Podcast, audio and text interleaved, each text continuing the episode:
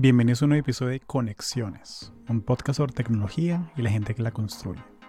Mi nombre es Hugo Castellanos. Este episodio conversé con Gino Ferran, él es el fundador de Tecla. Tecla es una organización que ayuda a conectar talento en Latinoamérica con empresas en Estados Unidos, para que así puedas trabajar remoto desde cualquier lugar del mundo. Gino es peruano-americano y tenemos una conexión bien, bien profunda por eso, porque tenemos un pie en Latinoamérica y un pie en Estados Unidos, así que fue una conversación bien, bien enriquecedora. Y disfruté mucho conversar con él. Espero que, que le saques valor a este episodio. También quería anunciar que vamos a estar haciendo un mini tour de los meetups. Eh, la experiencia de hacer meetups en persona con gente que trabaja remoto, con otros latinos que trabajan en tech. Ha sido increíble. O sea, empezamos cinco personas a vernos una vez al mes aquí en, Orlando y ya tenemos un grupo de 20, 25 personas que vienen cada vez al mes a reunirse. De hecho, este, este primer quarter de 2024 estamos experimentando haciendo el meetup cada dos semanas porque la, respuesta ha sido increíble. Y bueno, voy a, a estar viajando y primero voy a ir a, Austin, Texas, el primero de marzo. Va a ser el, el meetup de Latinos en Tech en Austin. Y, el, es un viernes. Y aquí la agenda. Y el siguiente va a ser en Miami, el 4 de abril, comenzando la conferencia de RLDC de Shep. Entonces vamos a tener el meetup en Austin, Texas, primero de marzo, y en Miami, 4 de abril. Y bueno, va a ser, va a ser mm, genial poder conectar con, contigo, con la gente que escucha el podcast. Y la mejor manera de enterarte de dónde va a ser y toda la logística es siguiéndome en mi página de Benbright. El link está en la descripción del video o la descripción del episodio si lo estás escuchando por audio. Y ahora espero que te unas. Y sin más, aquí la... Ah, se me iba a olvidar. Estoy en Instagram también, arroba Conexiones Podcast, en Twitter, arroba HugoCast. Si tienes alguna sugerencia, alguna pregunta, algún feedback, me puedes contactar por LinkedIn. Y bueno, si quieres enterarte de los eventos que vienen, me sigues en mi página de Benbright o también en la bio de Instagram están, están en todos lados. Y bueno, sin más, el episodio con Gino Ferrand. Gracias. Gino Ferran, bienvenido a Conexiones Podcast. Gracias por hacer el tiempo. Gracias, no, muchísimas gracias por la invitación a ti. Eh, Gino, cuéntame un poco sobre ti, sobre qué es lo que, lo que haces.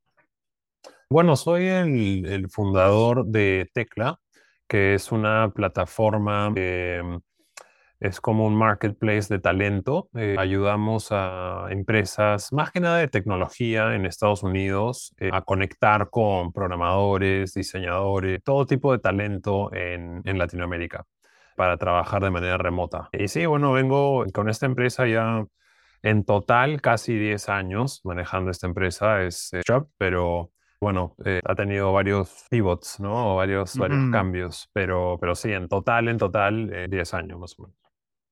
Cuando dices bootstrap, para la gente que no sabe estos términos de inversión, ¿qué, qué quieres decir con bootstrap? Una empresa que es bootstrap. Eh, que no, eh, no eh, conseguimos o, bueno, solicitamos inversión externa. básicamente nosotros con nuestro mismo, con los mismos ingresos, íbamos reinvirtiendo esos ingresos y así fuimos creciendo poco a poco hasta que llegamos a un momento ya de, de tener profitability, ¿no? De rentabilidad. Pero sí, no, no, no levantamos capital de, o sea, no hicimos una ronda de, de Friends and Family o tampoco de, de, Venture Capital ni de ángeles ni nada, nada, por, ese, por ese lado. Así que no, no levantamos nada, solamente con, con unos savings y, y ahí le fuimos metiendo poco a poco, super lean. Claro, que, y, y, y hasta se puede debatir, ¿no? Pero puede ser hasta mejor, ¿no? Porque si es un negocio que es rentable, un negocio que resuelve un problema de verdad, no le tienes que estar respondiéndole preguntas a ningún venture capitalist. Um, es más como un negocio tradicional, que es eh, tu negocio, el de tus cofundadores. Sí, exacto. Para mí hay, muchos negocios que eh, pueden ser bootstrapped. Eh, obviamente depende de muchos factores, ¿no? Como obviamente cuánto capital quieres tú entonces invertir personalmente, pero también, también creo que si es un negocio de servicios, ¿qué tan rápido puedes conseguir ingresos? Y bueno, como nosotros somos, o sea, empezamos con un modelo de agencia de talento, entonces sí se presta bastante para hacer un bootstrap business, pero obviamente si, si quieres crearle la competencia a SpaceX, obviamente no vas a poder hacer bootstrap, ¿no? Entonces hay, hay ciertos conceptos que funcionan y ciertos que no, pero creo que si puedes aplicar bootstrap, tiene esas ventajas que tú dices, ¿no? O sea, los beneficios de si, si lo logras son bastante atractivos y buenos para el negocio, ¿no?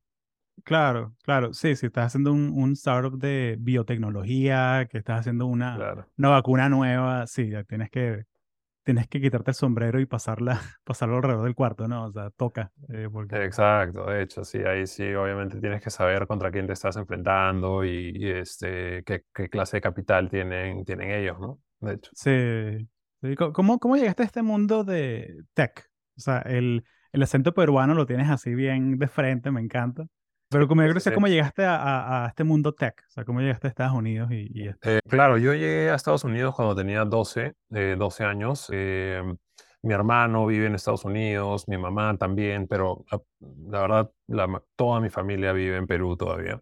Eh, y nada, y sí, llegué a los 12, fui a high school acá en Estados Unidos, después me fui a la universidad en San Diego, fui a la, a la Universidad de San Diego que es una universidad privada un poco más pequeña. Em, y ahí me metí en tech. O sea, fue el momento, ¿no? Creo que la vez pasada estuvimos hablando y era como el momento de, la película de Social Network y, y todo súper de moda, eh, emprender y emprender en digital, en tecnología, ¿no? Era como toda nuestra generación.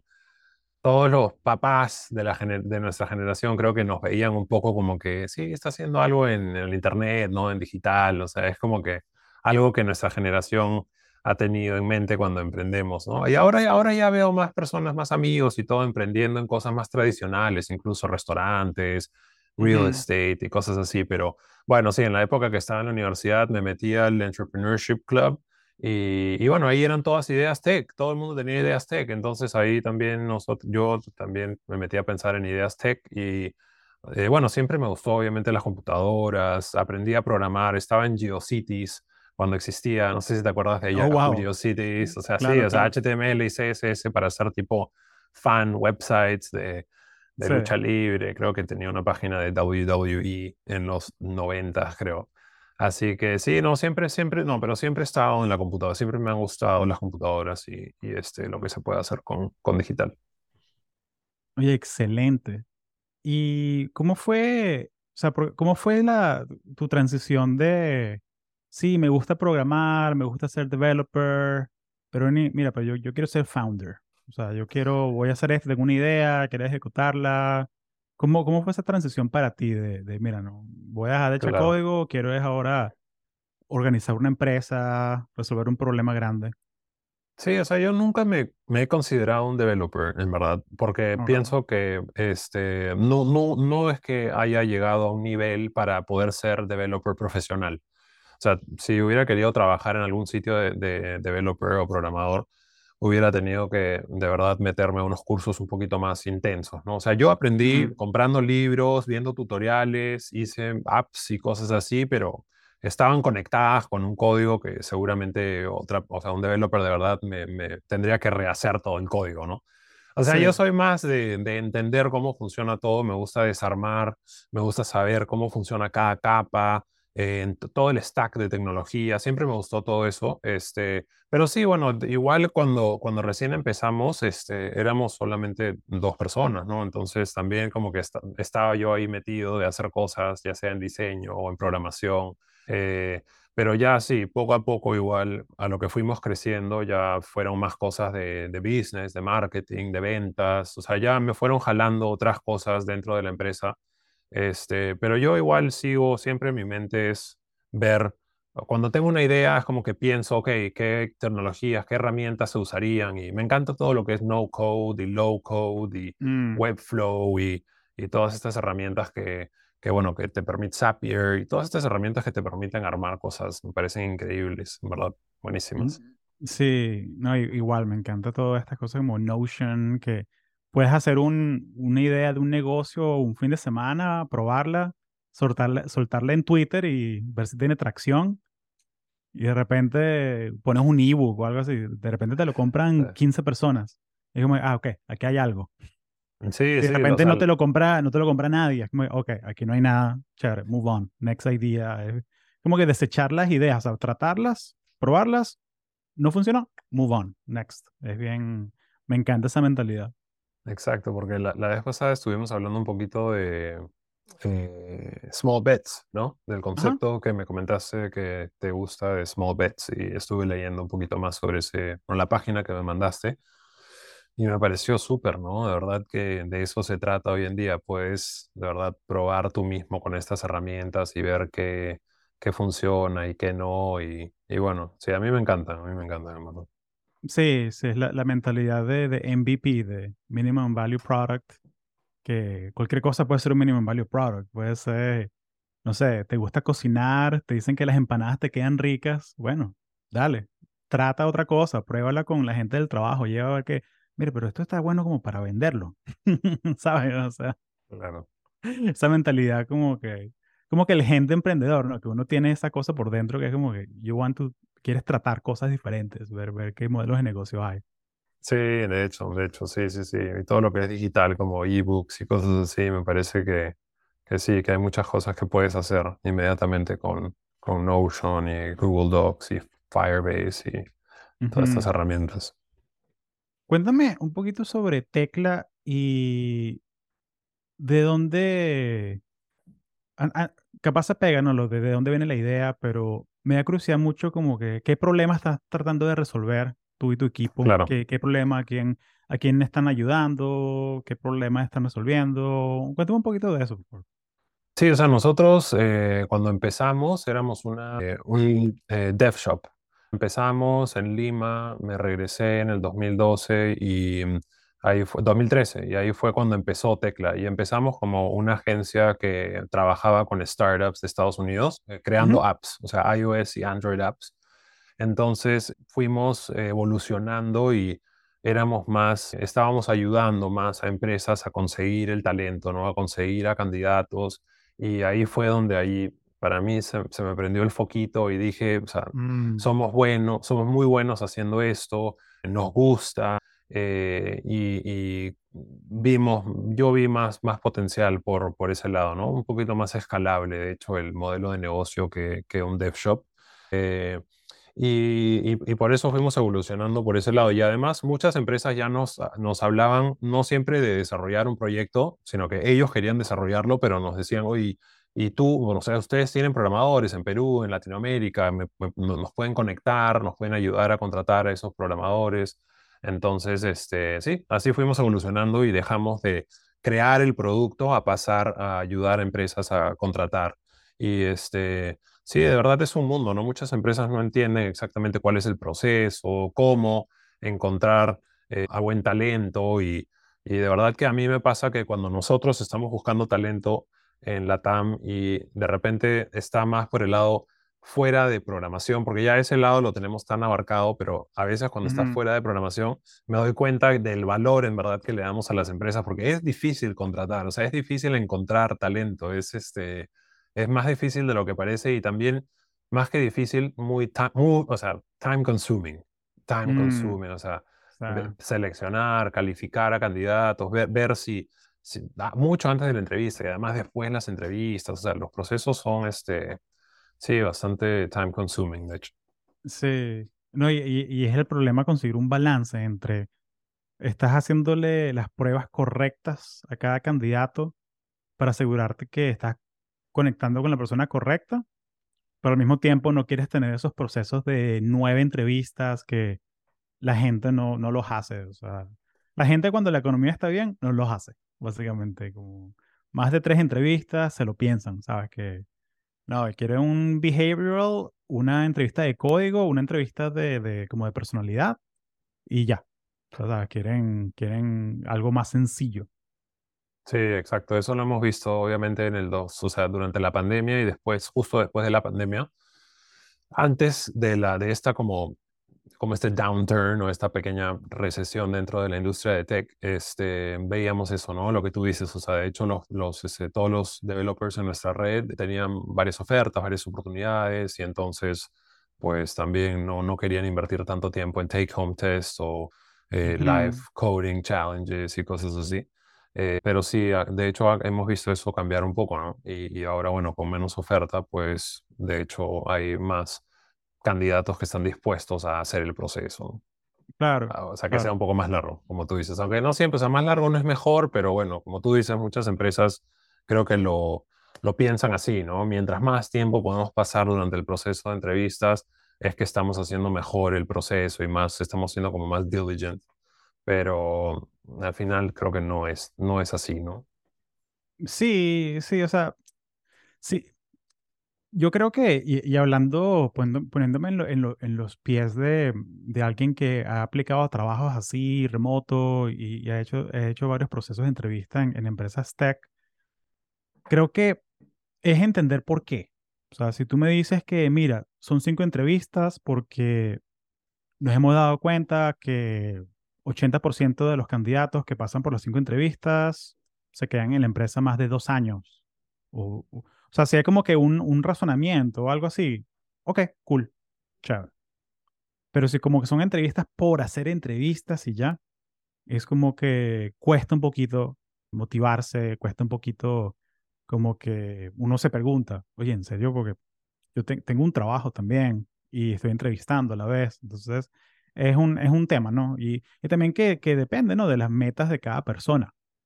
O sea, que de repente si tu meta es trabajar con, dijiste SpaceX, con SpaceX, y SpaceX te ofrece, pero parte de la entrevista es, ¿sabes? Es hacer un proyecto take home y te toma muchas horas, pero si esa es tu meta, lo vas a hacer.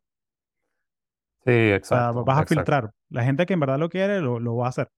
Claro, sí, sí. De hecho, este, de hecho, sí, estoy de acuerdo con eso. Y, y con lo que dices también que sí, o sea, cansa mucho cuando la empresa, por floja, simplemente lo que hace es crea más entrevistas con diferentes personas en el equipo. Es como que ahora vas a hablar con esta persona, ahora vas a hablar con esta persona, pero usualmente hablan de lo mismo, por ejemplo. Entonces el candidato está como que repitiendo la misma información. Se pudo haber hecho solo una entrevista con tres, como un panel interview o algo, tres personas, hablar en grupo. Este, así que sí, como, como dices, de hecho eso es, es, un problema eterno, ¿no? Que las empresas no, no piensan bien en cuál es el proceso, cuál es la manera más adecuada de, este, pasar por el, por el, proceso para el candidato en, temas de eficiencia con su tiempo, pero también de, que ambos saquen, de que ambos en verdad se conozcan ¿no? y puedan en verdad validar todos esos, esos riesgos que hay durante el proceso. Exacto. Sí, una pequeña anécdota. Me acuerdo que como que 2020, 2021, me llamó Meta para, para una entrevista de, de Sales Enablement Manager.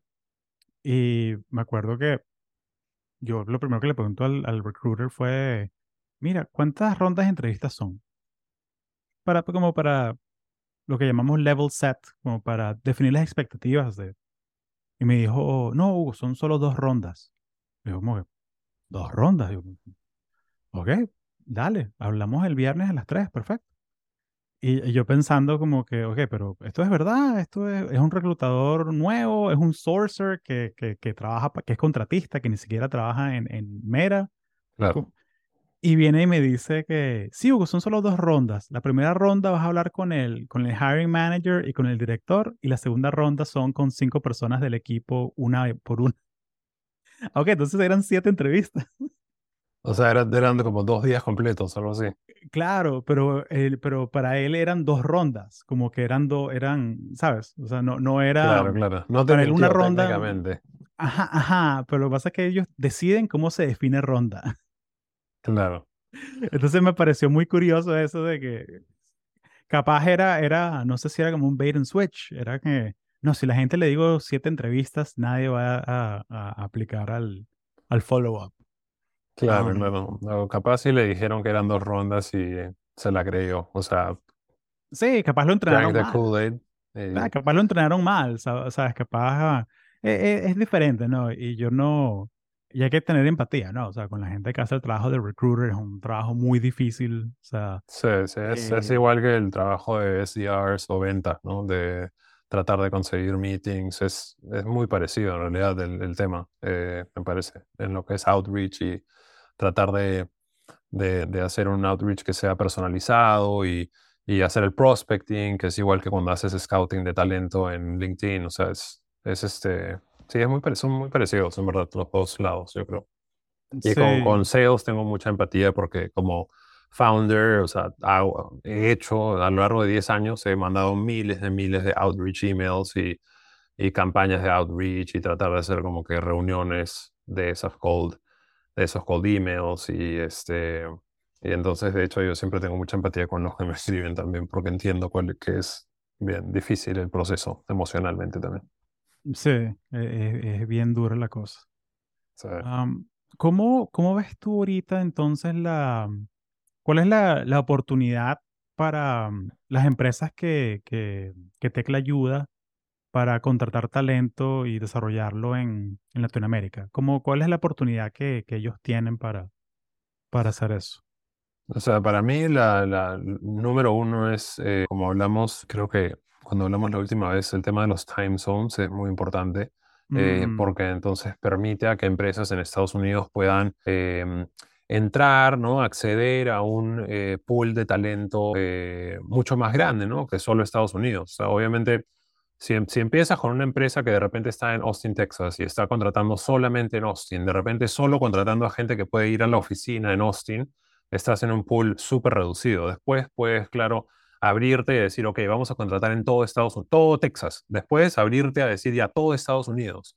Pero si también puedes abrirte, porque los time zones son los mismos a toda Latinoamérica, entonces tienes un pool enorme para encontrar personas que de verdad tienen por más, más allá del el país en el que están, que tienen las habilidades que tú necesitas, o sea, el talento que en verdad tu empresa necesita. Y eso me parece que, que es súper chévere porque le trae un poco de, de level playing field un poco a, toda la región. ¿no? Es como que la mejor persona para ese rol va a poder tener, eh, ese, va a poder tener el job, ¿no?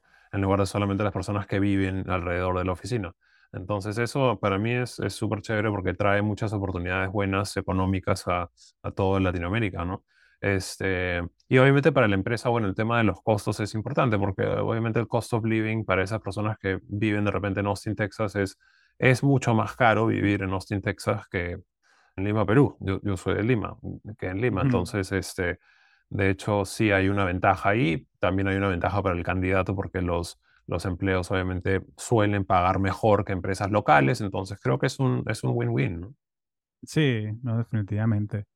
y además manifesta de muchas formas, ¿no? O sea, el hecho de que hay, hay desarrolladores y product managers y gente de, de customer support que trabajan para Microsoft, para Venmo, para PayPal, para todas estas empresas, pero están regados que sí por Buenos Aires, por Lima, por Bogotá, por Ciudad de México, pasa al revés también, que hay gente de Estados Unidos que está trabajando remoto, que si para Microsoft, digo, digo Microsoft porque conozco varios que se fueron a Ciudad de México y están trabajando remoto, pero con su salario de Seattle.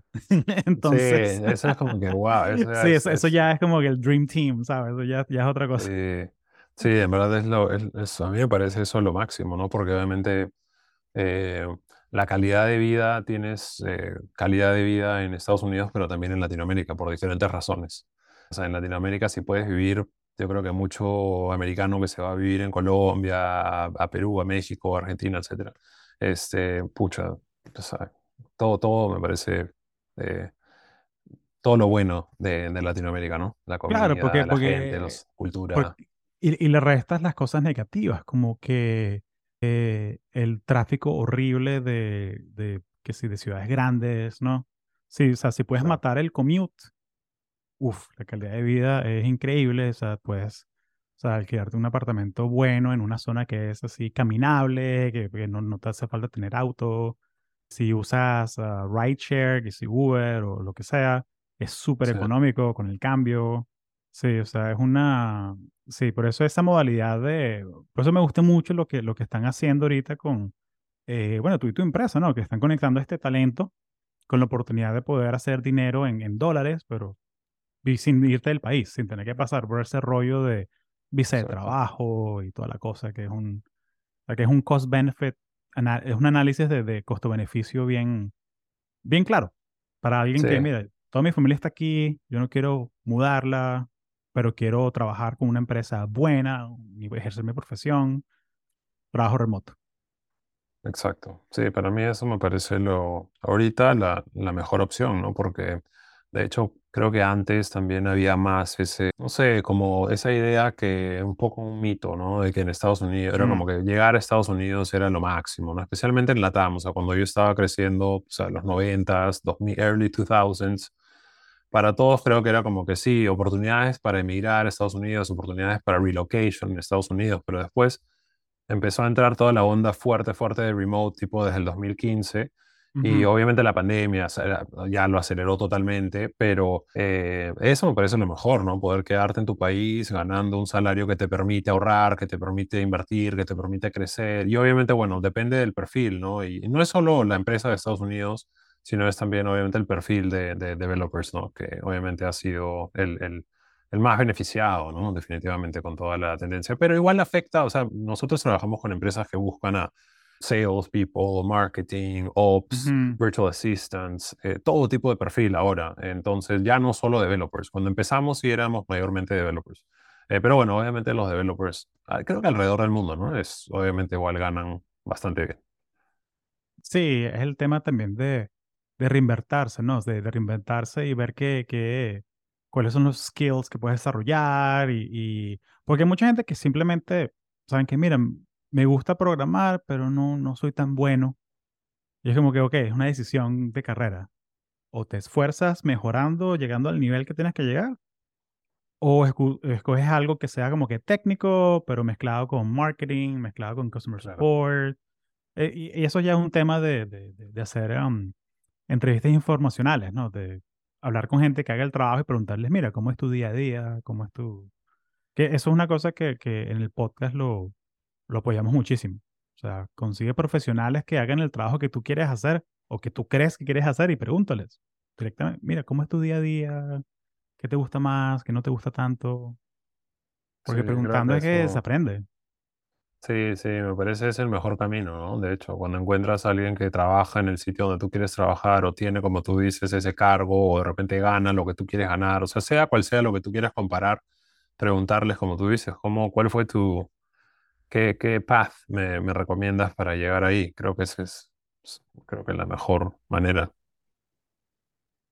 Y cuéntame un poquito sobre mm, cómo son esas conversaciones con empresas que, mira, nunca hemos contratado gente remoto, pero estamos dispuestos a tratarlo. ¿Cómo, cómo son esas conversaciones de, de, de traer talento remoto, talento remoto de la TAM con esa clase de compañías? O sea, cuáles son algunos de los mitos que tienen, cosas que tienes que agarrarlos de la mano y decirle que, mira, no, todo va a estar bien, te vamos a ayudar. ¿Cómo, cómo son esas conversaciones? Eh, sí, yo creo que más o menos alrededor del 2015, 2016, me recuer- recuerdo hablar mucho con empresas de Estados Unidos, startups en tech y todo, que sí me comentaban más como que nosotros siempre contratamos eh, local, como que no, ni siquiera contratamos remoto, Mm, este, pero ya eso cambió totalmente después de la pandemia. Casi nunca hablo con empresas que no han trabajado de manera remota, porque obviamente todos pasaron la pandemia, ¿no? Entonces, de alguna manera, aunque hayan regresado a la oficina, ya no pueden decir que, ah, yo no, o sea, es nuestra primera vez contratando remoto. Y muchas también yo siento ahora que ya tienen más experiencia contratando internacionalmente pero igual, este, creo que siempre, siempre todas las empresas con las que trabajamos, el 90% busca que nosotros, más que solamente conectarlos con los candidatos, buscan que nosotros los, les los guiemos, ¿no? en el proceso. Entonces le- les demos como una, un advisor, eh, un advisory también, y les contemos sobre el mercado, qué es lo que prefiere el candidato en Latinoamérica, qué tipo de contrato, qué tipo de salario, qué tipo de beneficios, cómo es que trabaja, cómo funcionan los feriados, este, que hay muchos más en, en Latam, de hecho, que en Estados Unidos. Y el PTO también funciona diferente tradicionalmente en una empresa de, de Latinoamérica que en una empresa de Estados Unidos. Y eh, bueno, siempre es, es, eh, en verdad es un, pro- un proceso bastante integral el que hacemos con las empresas. Y muchas veces sí, de repente sí es la primera vez contratando en Latam y em, creo que creo que también es porque nosotros sí tenemos un proceso súper bueno para presentarte a, a, candidatos top, top, top, que se mm. sorprenden, ¿no? De hecho, o sea, de hecho siempre, si es que es una primera impresión, se llevan una primera buena impresión. O sea, te puedo decir que las mm. empresas no nos dicen como que, no, esperábamos mejor nivel de talento, la verdad no, no estamos muy mm, impresionados con la TAM, ahí nomás lo vamos a dejar, vamos a ver otras regiones. Siempre que trabajan eh, con nosotros, nosotros vemos la manera también de, de, ayudar al candidato a que a representar a Latinoamérica de la mejor manera, ¿no? Entonces, en verdad, siempre, siempre se llevan una muy buena impresión y quedan como que, wow, que fue la, la, estrategia correcta, como que acá podemos encontrar mucha, mucha gente. Eh, a veces en las conversaciones también me hablan de países en específico, me dicen, sí, antes, en la empresa en la que estaba antes, trabajamos con un equipo en Argentina, me encantó trabajar con ellos, ¿Qué te mm. parece Argentina comparado a otros países? Sí. Este, y, sí, cosas así. Pero sí, bueno, siempre, yo lo veo siempre, la mayoría de los casos, súper positivos de las empresas con talento en la TAM, lo cual es súper chévere. Creo que también ha evolucionado mucho el talento, ¿no? El, candidato mm. ya tiene más experiencia entrevistándose con empresas de Estados Unidos, más experiencia tratando con managers de Estados Unidos, desarrollando proyectos, ya sea con una agencia o directamente. Entonces creo que que ambas partes están madurando, digamos, y entonces se ve en el mercado, ¿no? Claro, y, también es el, es el tema, ¿no? Que, que, cuando la empresa ya está en ese nivel de conversación que, ok, vamos a traernos a, la gente de Tecla para que nos asesore, Tecla tiene el filtro ya de que los candidatos que pasan por Tecla ya, o sea, son gente con GitHub, o sea, son gente que, ya tiene un cierto nivel de experiencia. Exacto. Y, hay tantos recursos gratuitos para educarse que, ya la gente ha aprendido como, sí, mira, estos son los perfiles de, que hay que tener, estas son las cosas que hay que saber. Es la diferencia entre un programador bueno y un programador estrella, rockstar, esa clase de cosas, ¿no? No, sí, exactamente. O sea, creo que igual te estoy, te estoy hablando que la impresión de la empresa es positiva, pero es positiva también en gran parte por lo que comentas que nosotros hemos hecho un filtro súper intenso. Entonces, también a veces no me gusta que en la comunidad, yo cuando veo, porque siempre estoy en nuestra plataforma, tenemos una plataforma interna nosotros personalizada, y ahí siempre veo, veo todas las transacciones, veo todos los movimientos de candidatos y a veces reconozco muchos nombres, porque al final la comunidad, son, son tantos países, tantos millones de, de personas, pero pero al final como que reconozco los nombres que son las mismas personas y me da mucha, mucha alegría cuando veo a nuevas personas, nuevas personas ser contratadas que antes no habían mm. entrado a Tecla, que antes nos dicen, no, nunca he trabajado para una empresa de Estados Unidos, o sea, los candidatos mismos nos dicen, necesitamos que Tecla, necesito que Tecla me ayude porque estoy un poco perdido en el proceso, pero les mm. va súper bien y eso en verdad me, siempre me, me da mucha más alegría porque significa que esa comunidad de candidatos que, que pueden trabajar con empresas de Estados Unidos está creciendo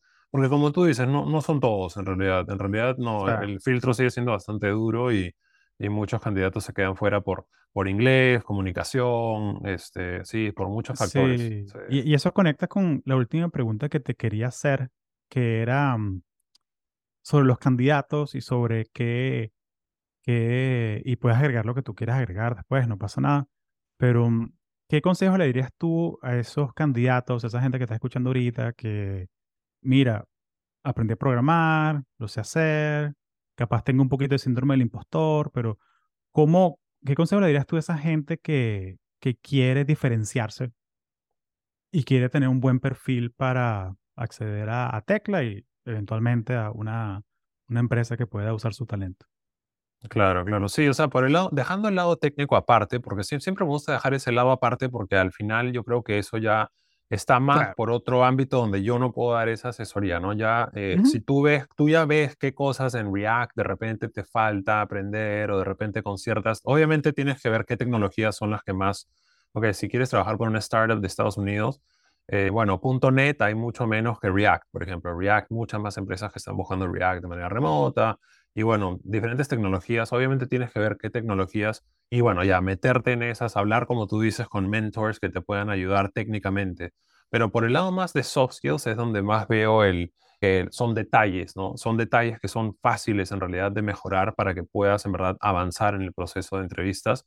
Y todo empieza desde la parte del CV, del el, el formatting y la calidad de, del CV que se parezca, digamos, a un CV que usan en Estados Unidos. este, pero también en el proceso de entrevistas, creo que como tú dices, sería muy bueno encontrar a alguien que trabaja para una empresa de Estados Unidos o por lo menos trabajar en una empresa que, que trabaja en proyectos con Estados Unidos, porque ahí podrías hablar con el project manager y decirle, oye, ¿cómo es más o menos la comunicación? O sea, ¿qué, qué, qué, qué feedback, qué sugerencias me puedes dar tú para, para que me vaya bien en un proceso? Pero ya si trabajas directamente, si alguien, alguno de tus amigos o, o no sé, eh, sí, amigos trabaja en una empresa de Estados Unidos, como tú dices, preguntarles como que qué feedback me, me puedes dar.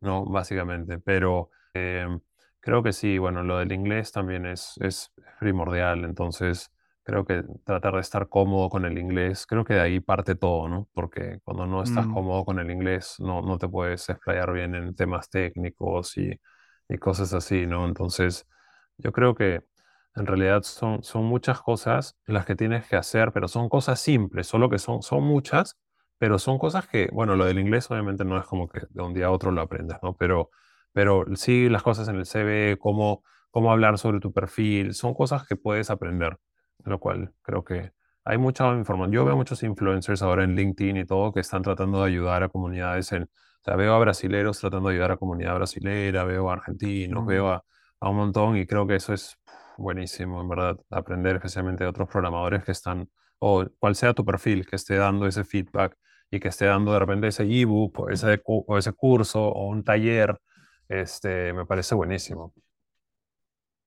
Oye, excelente, Gino. Muchísimas gracias por compartir tu sabiduría con nosotros. Bueno, no me queda más nada que decir que, mira, vayan a- al website de Tecla, vean los recursos que tienen, porque realmente está, están haciendo una gran labor para conectar ese talento de Latinoamérica con el resto del mundo.